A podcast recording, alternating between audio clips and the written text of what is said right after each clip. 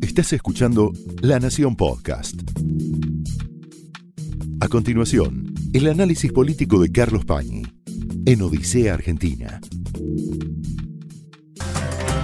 Muy buenas noches, bienvenidos a Odisea. Empezamos esta noche un programa con mucha expectativa, porque dentro de un ratito lo vamos a tener desde Uruguay a Julio María Sanguinetti. Vamos a conversar con él y siempre es interesantísimo escucharlo. Es un hombre que establece un criterio y que tiene un gran liderazgo conceptual eh, para todos aquellos que lo, que lo seguimos, así que vamos a aprovechar mucho la presencia del expresidente uruguayo. Hace un tiempo, después de las primarias, antes de las elecciones generales, tuve la oportunidad de hablar con una figura muy importante del mundo de las finanzas, que me dijo lo siguiente, hablando de Mauricio Macri, nunca apostamos tanto, y agregó, tanto la comunidad financiera privada internacional como la pública, es decir, los organismos multilaterales de crédito, nunca apostamos tanto, nunca nos fue tan mal. Esta es la sensación que quedó al final del gobierno de Macri en el mundo de la inversión, en el mundo de los negocios, en relación con la Argentina. Así quedaron en relación con la Argentina los que deciden las corrientes de inversión, de las que depende el país para mover su economía. Alberto Fernández, en el contexto de esa desazón, tenía un significado muy preciso para ese mundo.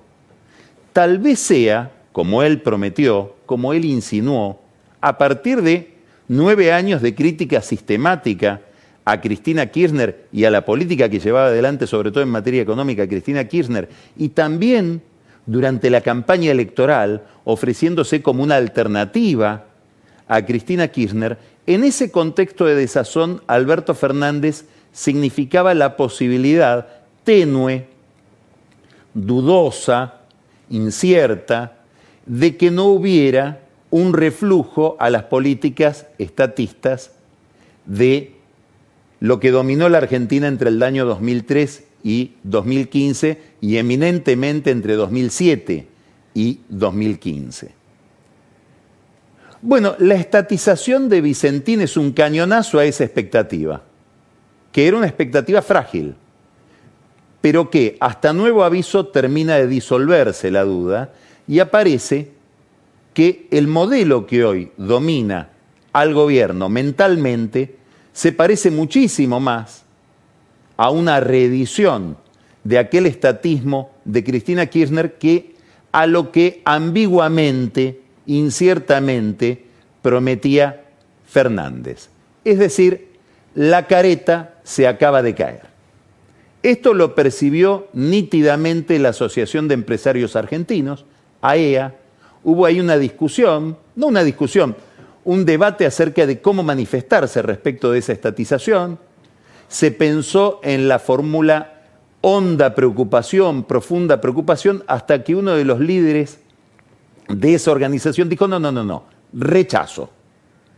La huya fue más contemplativa, menos drástica. Después a lo mejor podemos encontrar alguna explicación a por qué no se planteó la Unión Industrial Argentina una posición tan firme respecto de lo que hizo anunció y, e hizo el presidente Fernández. Esta novedad se produce en plena negociación de la deuda. ¿En qué consiste el negocio de los financistas, de los fondos, que están negociando dificultosamente, lentamente, con el ministro Martín Guzmán? Básicamente el corazón del negocio es recibir de Guzmán algo que vale cuánto, 50, 55, un bono que vale 55 centavos. Y esperando que por ese mismo acuerdo haya una recuperación de la economía argentina, una percepción de que esto va a mejorar, poder venderlo cuanto antes a 70. Este es el corazón del tema.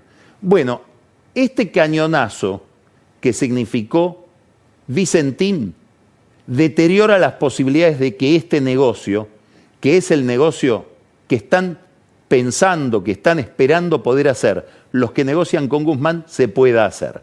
Es decir, la posibilidad de que haya una baja en el riesgo país, una baja en la tasa de interés que cobra no solo el Estado, sino que cobran también las empresas para financiarse y que determina el valor de los bonos, esa posibilidad también queda, por lo menos hasta nuevo aviso, descartada. Es como que algunas incógnitas muy importantes se despejan en un sentido, que es el sentido del modelo de sociedad que tiene en la cabeza Cristina Kirchner. Se ha escrito mucho en estos días sobre la historia de Vicentín, qué pasó con Vicentín. Vamos a rescatar algunos datos, probablemente algunos de ustedes no conozcan, de cómo se llega hasta este momento y qué significa esta llegada. Y en qué problema está Vicentín, pero sobre todo en qué problema está Fernández. Vicentín es una empresa que invirtió muchísimo, muy apalancada, es decir, tomando mucho crédito. Hay discusiones acerca de si fue racional el tipo de inversiones que hizo. Inversiones ligadas a su sector, que es una empresa que compra granos y muele granos y hace aceite con eso, o vende harina de soja, la vende en el exterior o la vende a cerealeras multinacionales que venden en el exterior. En ese campo hizo inversiones importantes, probablemente la más importante es Renova, que es una gran fábrica de aceite biodiesel que, de la que eh, Vicentín tenía un 50%, en asociación con la sección de agricultura de Glencore. Otros dicen sí, pero compró bodegas, compró la parte de lácteos y yogures de Sancor, no se sabe si, si eso ensamblaba muy bien. Bueno, claro, con el diario del lunes todo resulta un defecto. Lo cierto es que muy apalancada en el crédito internacional, local, con bancos públicos, con bancos privados del exterior, de la Argentina, y tomando un crédito de los productores a los que les tomaba el grano y no les pagaba, cuando llega las PASO el año pasado empieza a tener un inventario de problemas. Aparece la devaluación, aparece la perspectiva de que el nuevo gobierno suba las retenciones, con lo cual los productores le dijeron, bueno, el, grano que te di y que no fijamos precio, te fijo el precio ahora y pagame ya, porque no quiero que me lo pagues y, y con parte de ese pago se quede el Estado. Aparece el estrangulamiento del crédito internacional para la Argentina. Bueno, todo eso hace que entre en un problema financiero importante Vicentín. Advertido de ese problema, el 2 de diciembre del año pasado, le vende a Glencore una parte importante de Renova, el 16%, y el 4 de diciembre, dos días después, le comunica a sus acreedores que no les va a poder pagar. ¿Dónde fue la plata que Vicentín recibió de Glencore dos días antes de decirle a los acreedores que no podía pagarles? Es una pregunta que se están haciendo los acreedores. En este contexto, fíjese que estoy hablando del 4 de diciembre del año pasado, seis días después, entra al gobierno Alberto Fernández. Y en la primera charla que tiene con Macri le pregunta por Vicentín. Y Macri le desdramatiza el problema. Quiere decir que desde el día que llegó, Alberto Fernández tiene el tema Vicentín sobre la mesa. Estamos hablando que de esto hace siete meses. Son los tiempos de este gobierno. El otro día yo usé un, verbo que llama la atención, porque es un verbo raro, si queremos una palabra fea, procrastinar, postergar, demorar. Parece que en todo es así Fernández, también con Vicentín. Empieza a mirar el problema, habla con alguien muy importante en este negocio de la soja y de las actividades a las que se dedicaba Vicentín, que es Roberto Urquía, es el líder de aceitera general de ESA, una empresa que produce soja, aceite de soja, harina de soja, digamos, bastante parecida a Vicentín, da la impresión de que mucho mejor integrada. Y Vicentín cuando habla, eh, Urquía es una figura muy importante en Córdoba y muy importante dentro del oficialismo, fue senador, ligado a Cristina Kirchner, un hombre muy ligado al oficialismo, probablemente con aspiraciones inclusive de volver a la política como gobernador de Córdoba. Lo cierto es que Urquía manifiesta la intención de tirarle un salvavidas a Vicentín, crear algún grupo para salvarla y quedarse con el 33% que tiene Vicentín, que conserva Vicentín en Renova, que parece que es la joya de ese conglomerado. Alguien le lleva este mensaje al líder de Vicentín, a Sergio Nardelli, y Nardelli contesta, yo antes de venderle a Urquía, quemo la empresa. Detalle. El cuñado de Urquía, ese que quiso quedarse con una parte de Renova, y, Nardelli dice, el, dueño de Vicentín dice, yo antes de, de vender la Urquía quemo la empresa, el cuñado es el presidente de la UIA, Miguel Acevedo. Posiblemente por eso Acevedo no tuvo el entusiasmo suficiente como para condenar el castigo a Vicentín. Ahí hay un conflicto casi personal. ¿Tendrá todavía Urquía expectativas en todo este revoleo sobre los activos Vicentín de quedarse con algo de la empresa? No sabemos. Lo cierto es que la timidez de Acevedo para manifestarse en contra de la estetización desató una gran polémica que todavía sigue hoy dentro de la UIA porque había muchas empresas muy enojadas con lo que hizo Fernández con esta compañía. Nardelli, imposibilitado de hacer este arreglo, lo busca Alberto Fernández Alberto Fernández dice, yo con Nardelli no quiero hablar. En la medida en que sea Nardelli el que está al frente de la compañía, prefiero no hablar y buscar otra solución. Ahí toma con Nardelli, con Sergio Nardelli, contacto José Luis Manzano, un experto en quedarse con empresas sin poner plata. Aparentemente Manzano llega a Sergio Nardelli a través de abogados de Nardelli que tienen contacto con Manzano. Ofrece básicamente esto. Yo me puedo hacer cargo de la compañía, puedo entrar con 240 millones de dólares que pondrían fondos de inversión internacionales, sobre todo uno ligado a Cargill, que es una gran multinacional justamente del comercio de granos. Y tengo además la capacidad de lobbying sobre el gobierno, porque yo, dice Manzano, soy amigo de este gobierno, soy amigo de Massa, puedo llegar al banco de, eh, eh, eh, al banco de Inversión y Comercio Exterior al vice, que lo domina Massa. Puedo llegar al Banco Nación. Parece que Manzano entró en conversación con gente del Banco Nación. Y bueno, yo resolvería el problema de la deuda si me entregan Vicentín e inyecto ahí 240 millones de dólares.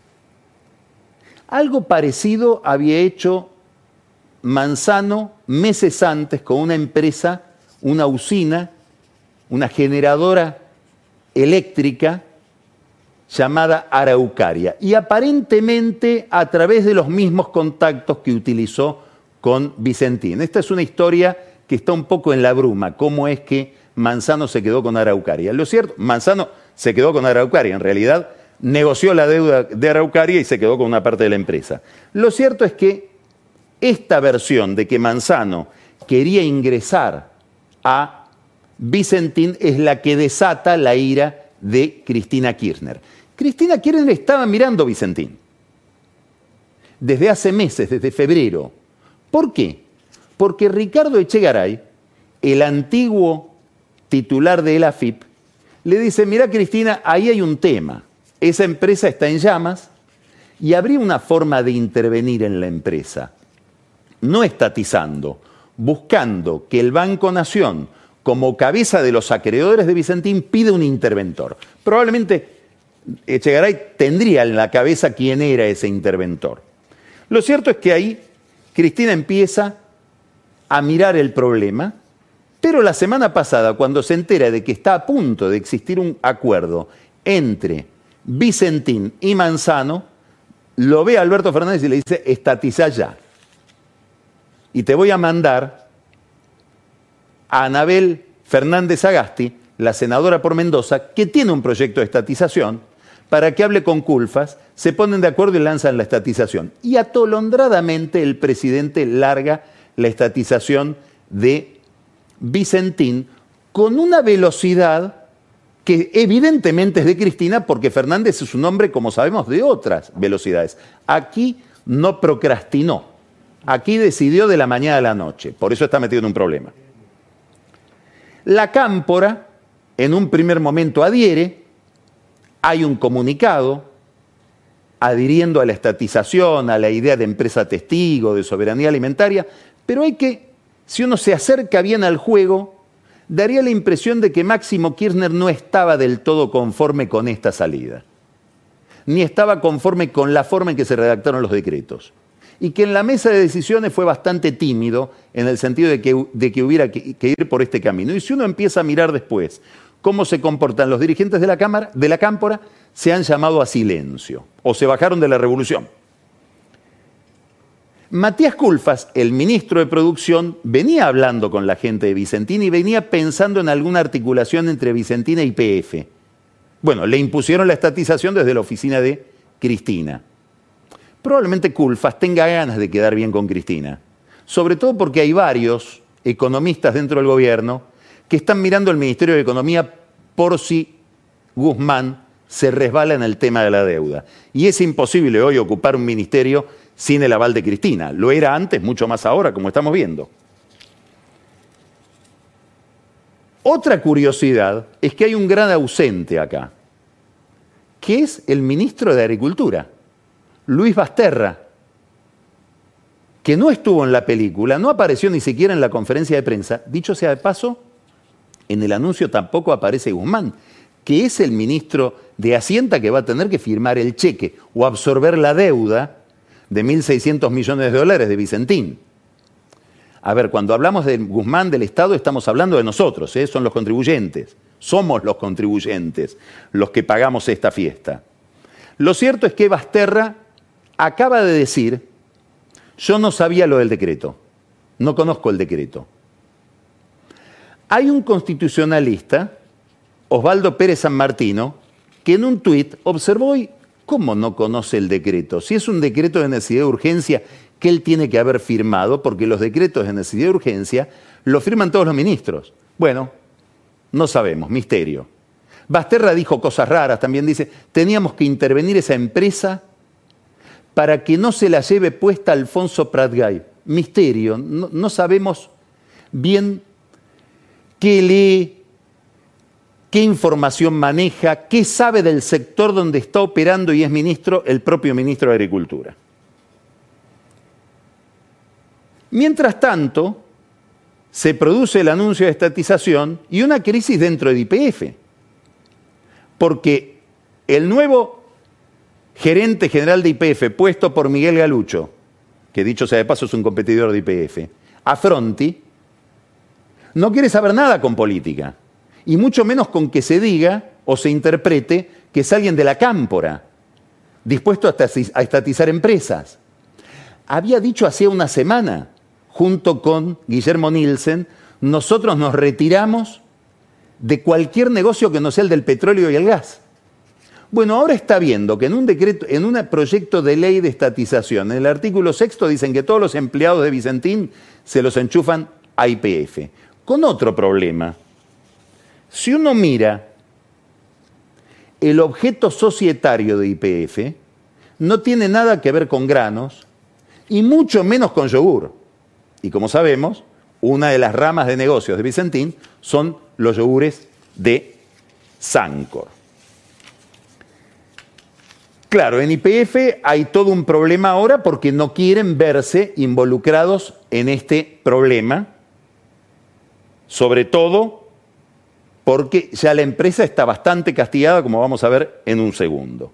Mientras tanto, hay gente que dice, pero los que estatizan Vicentín, ¿entienden cuál es el negocio de Vicentín? Porque es un negocio de márgenes muy pequeños. Es el margen entre comprar el poroto de soja, molerlo y venderlo a una multinacional o venderlo a un cliente en el exterior. Ahora hay que conseguir que los productores le vuelvan a vender, porque hace meses y meses que no le venden. porque la empresa está en concurso. Al mismo tiempo, el gobierno sabe que esos granos cuestan plata, es decir, cuando se hagan cargo de Vicentín, al productor hay que pagarle los granos. ¿De dónde va a salir esa plata? ¿Guzmán tiene los recursos para empezar a pagar granos? ¿O confía en que le van a prestar?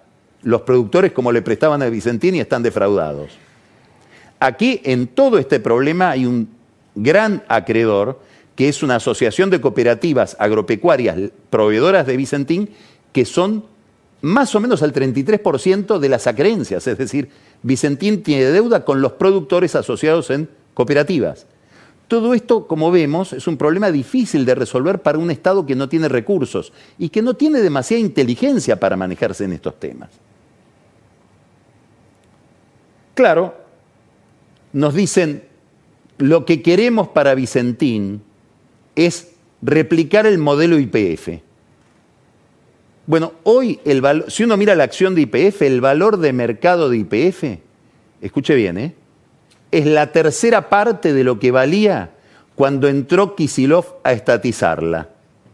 Habría que ver cuál es el valor de los activos de Vicentín y más o menos apostar a cuánto van a valer dentro de tres años o dentro de em, ocho años, que es el tiempo que transcurrió entre la estatización de IPF y hoy, cuando la empresa haga su evolución como empresa del Estado. Esta es una parte de la trama de problemas en las que se metió Alberto Fernández con esta iniciativa. Tiene otros. Tiene un problema político. En el fondo, cualquier político que esté mirando esta maniobra sobre Vicentín, lo primero que piensa es, como, siempre piensa un político, como, como debe pensar un político, los votos.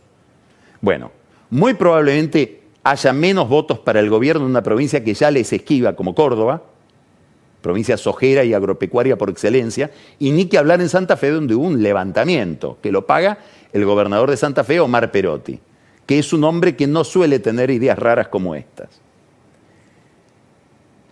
La otra pregunta es, ¿tiene el número de diputados Massa, que ahora tiene que buscar votos para una estatización que va en contra de los intereses de su amigo Manzano. Massa dice, y puede ser cierto, yo no tuve nada que ver con esto, ni tengo nada que ver, pero tiene que buscar los votos para una estatización. No los tiene. Los votos con los que podría contar del peronismo federal, donde están Buca, Graciela Camaño, Jorge Sargini, ya no están. ¿Por qué? Porque ahí hay un proyecto de ley que lo está elaborando un socialista, ex socialista santafesino de la provincia de Vicentín, que es Luis Contillani, que fue ministro de la producción de Santa Fe, para pensar otro modelo de solución para Vicentín que no afecte la legalidad. ¿Y la legalidad cuál es? Que es una empresa en concurso y el que manda es el juez del concurso, que es el juez de Reconquista en Santa Fe. Labaña hizo declaraciones que están en La Nación en este momento, en, la página de La Nación, haciéndose cargo de este proyecto de Contigiani y explicando muy bien cuál es la postura de su bloque, de su sector, de su partido en esta cuestión, a partir de trabajos de Contigiani, de Graciela Camaño y de Jorge Sarguini. Massa mismo, que sabe que el proyecto de estatización que le mandas desde el gobierno no vuela, está imaginando otra salida, que es una estatización poniendo adentro a los productores, pagándoles la deuda con algo de acciones, pagándole a Vicentín lo que haya que pagarle, habrá que hacer la tasación con algo de acciones, metiendo adentro a la provincia, al Estado Nacional, armando una empresa más variada que una empresa sencillamente estatizada y entregada a IPF, que a su vez tiene que crear una empresa para tomarla, porque no existe IPF Agro, es una línea de negocios. Habría que crear una sociedad IPF Agro para que se haga cargo de Vicentina. Habrá que ver qué opinan los accionistas de IPF de eso. Bueno, ¿qué diría Mario Quintana de todo esto? Enorme falta de coordinación. Todo esto se produce, como decíamos al comienzo, justo en el momento de una negociación de la deuda que se sigue demorando. Llega un plazo y Guzmán pide más tiempo y más tiempo y más tiempo. Se demora como la cuarentena se demora, el levantamiento de la cuarentena se demora, como lo de Vicentín se demoró, se demora, como la reforma judicial, que tampoco la conocemos, se sigue demorando, como todo se demora.